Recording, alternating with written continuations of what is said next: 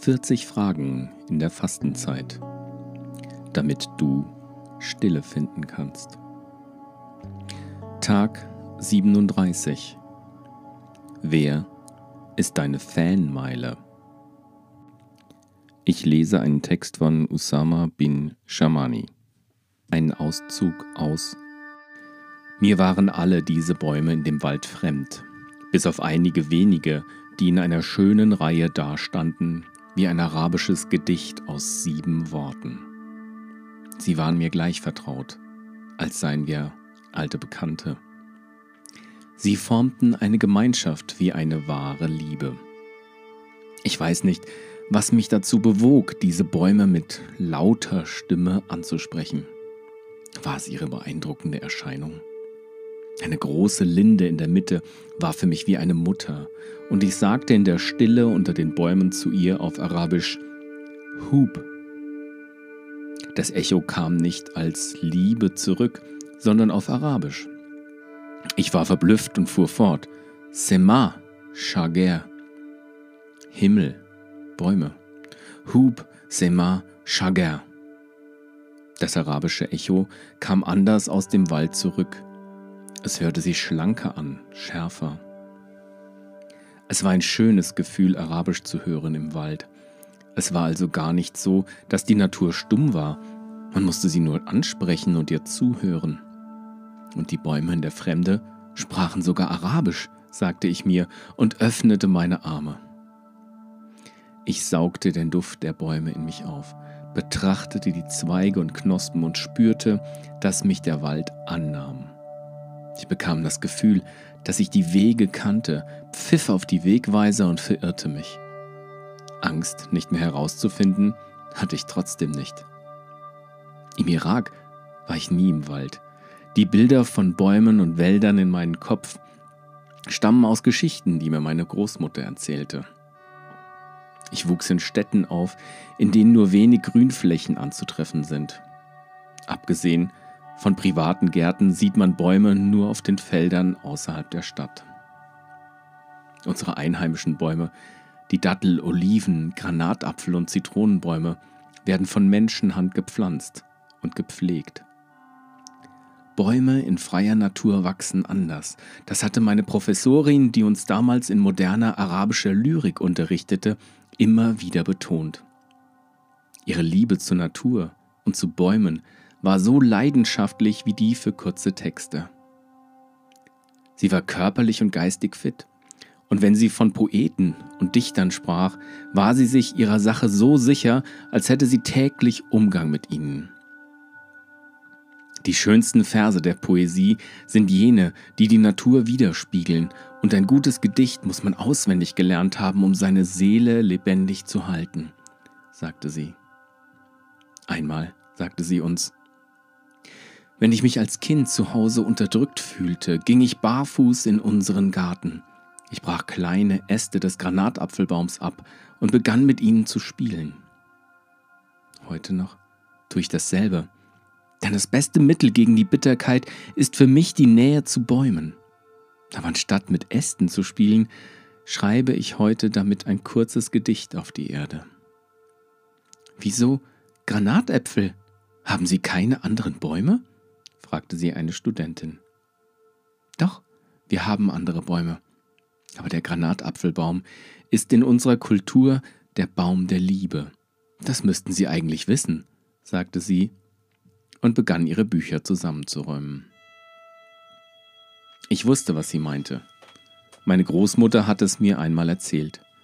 An jedem Granatapfelbaum hängen viele Granatäpfel, doch nur einer, ein einziger von ihnen trägt einen ganz besonderen Kern. Dieser Kern gehört dem Paradies. Und wer diesen Kern gekostet hat, dem soll Liebe, Freude und Glück im Leben widerfahren. Teile nie eine Granatapfelfrucht mit jemandem, mein Sohn, denn du weißt nicht, ob du nicht deine Liebe weitergibst, hatte mir meine Großmutter eingeschärft. Und du? Du isst ja gerne Granatäpfel. Hast du den Kern in deinem Leben gefunden? fragte ich sie. Sie lachte.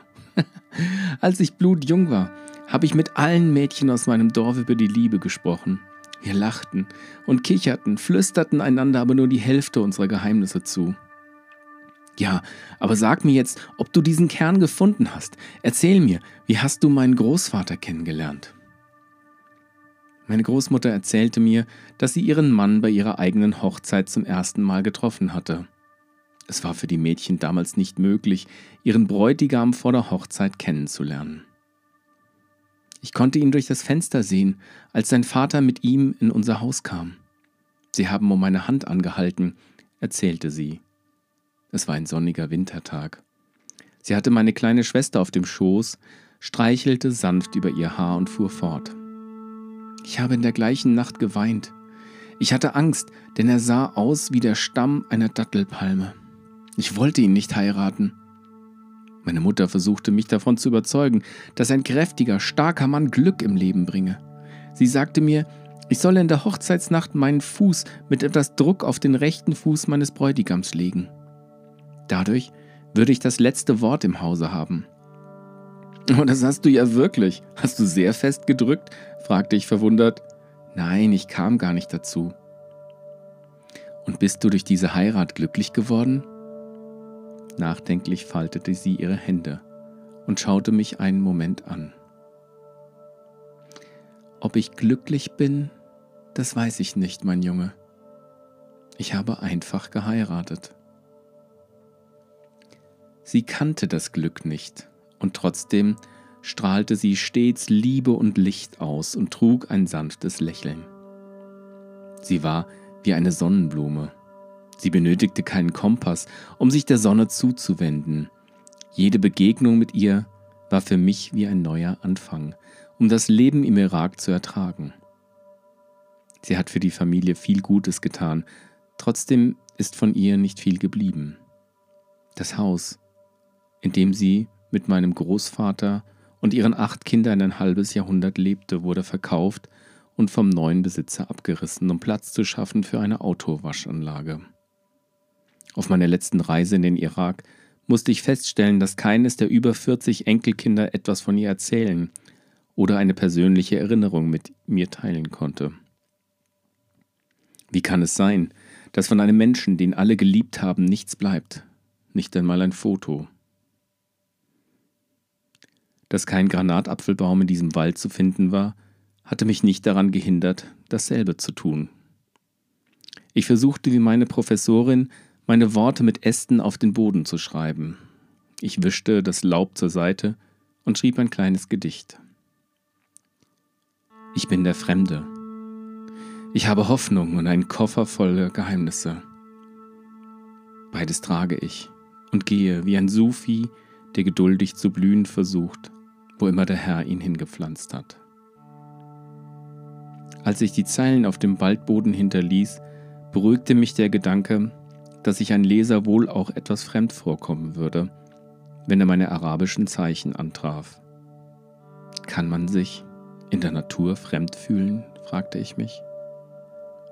In jenem Moment empfand ich absolute Liebe und Zugehörigkeit.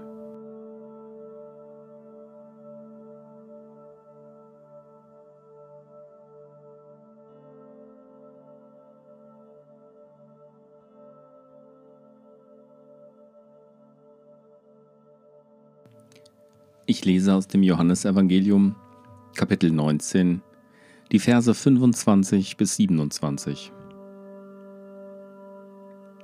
Es standen aber bei dem Kreuz Jesu seine Mutter und seine Schwester, Maria, die Frau des Klopas, und Maria Magdalena.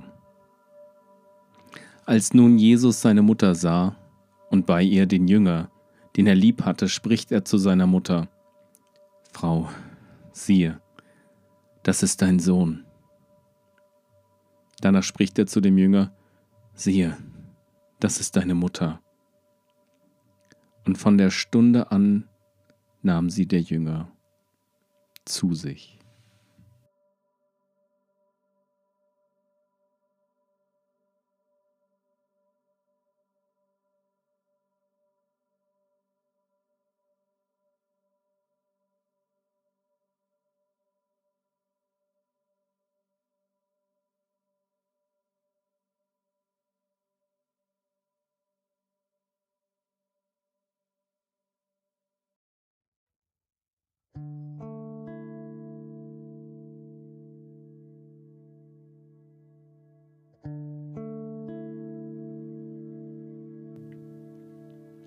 Wer ist deine Fanmeile?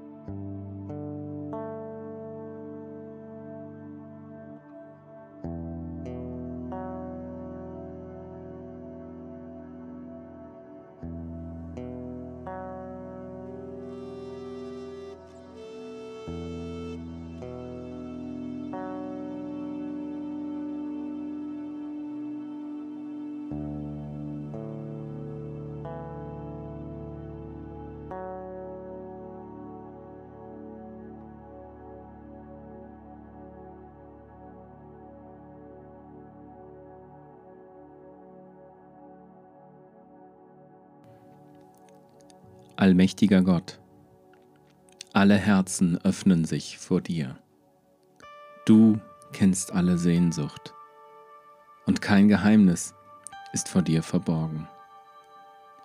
Reinige das Denken unseres Herzens durch die Bewegungen deines Heiligen Geistes, damit wir dich vollständig lieben und deinen Namen strahlen lassen können.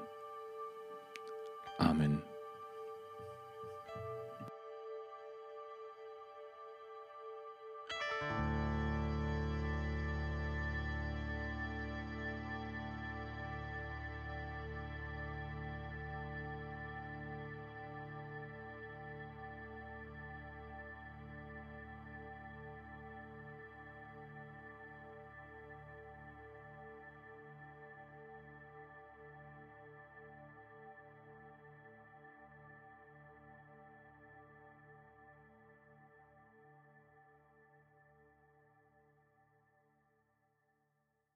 40 Fragen in der Fastenzeit ist ein Kooperationsprojekt von Glaubensweiter und dem CVJM Kreisverband Dillkreis. Musik Kai Kraushaar. Design Tristan Prikrill. Technische Bearbeitung Julian Winkel und Samuel Dickel.